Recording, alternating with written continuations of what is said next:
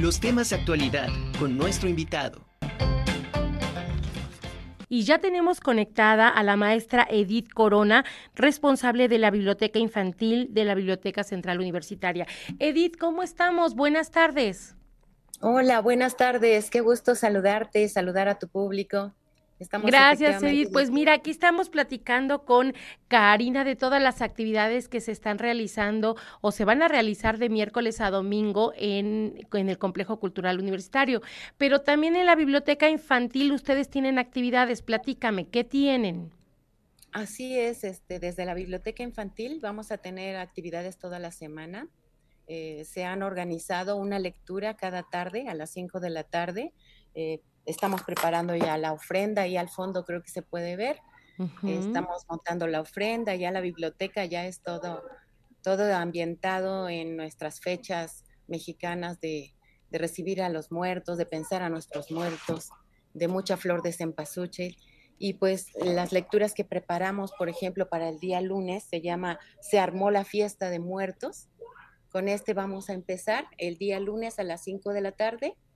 Mientras los niños, las niñas y las familias estarán aprendiendo a hacer tapetes de acerrín, que también todas las estudiantes y estudiantes de, servicio social hemos estado aprendiendo cómo se colorea, cómo se tiñe el, el acerrín, en fin, todo este rito para lograr hacer un tapete colectivo con las familias que acudan a nuestra biblioteca el día lunes, eh, empezando hoy con esa lectura. El segundo día va a ser Bestiario de Seres Fantásticos Mexicanos. Mírenlo por aquí, de Norma Muñoz Ledo, de Israel Barrón las ilustraciones.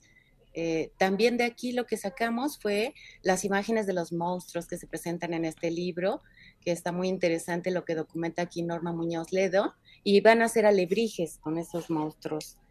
El tercer estas actividades están dirigidas para los pequeños, ¿verdad, Edith? Sí, para toda la familia. Bueno, ya los jóvenes estudiantes que nos están viendo hacer los preparativos ya también quieren venir a hacer su tapete y a hacer su calavera y todo. Pero no, está pensado para niñas, niños y sus familias que les acompañan, ¿no? El día miércoles vamos a leer a Macario, ¿no? Nos vamos a acompañar la tarde de estar haciendo flores de cempasúchil de papel, escuchando a, ver, ahorita te ponemos a ti para que veamos el libro. No, no los quites, este Edith, ah, para que veamos cuál es tu libro. Perfecto. Este libro lo va a leer Brenda Mocho, que es este, estudiante de ingeniería civil. No, no, lo voy a decir bien su nombre. Se llama este, Brenda Sabino Mocho. Y ella va a leer Bruno, otra, uh, sí, Bruno Traven con su historia de Macario, que habla también de Días de Muertos, y vamos a estar haciendo flores de cempasúchil. Y Eduardo eh, es estudiante de psicología, él va a leernos este libro que es muy exitoso en la biblioteca, gusta mucho, La calaca llora y la serpiente sueña.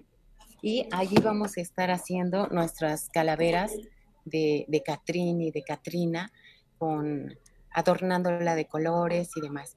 Es una, son actividades lúdicas que van a acompañar las tardes de lectura, pero vamos a cerrar el día viernes eh, con nuestra pasarela tradicional que hacíamos año con año eh, de contar historias. Todos eh, recabamos alguna historia de Día de Muertos que nos cuentan en nuestras familias, que se escucha siempre en cada hogar mexicano hay una historia y esas vamos a venir a compartir, claro, disfrazados aquí en, Día de Muertos mexicanos, vamos a estar contando nuestras historias. Todas las actividades van a ser a las 5 de la tarde, está abierto a todo público, esperamos aproximadamente 30 niños y niñas que estén haciendo estas actividades.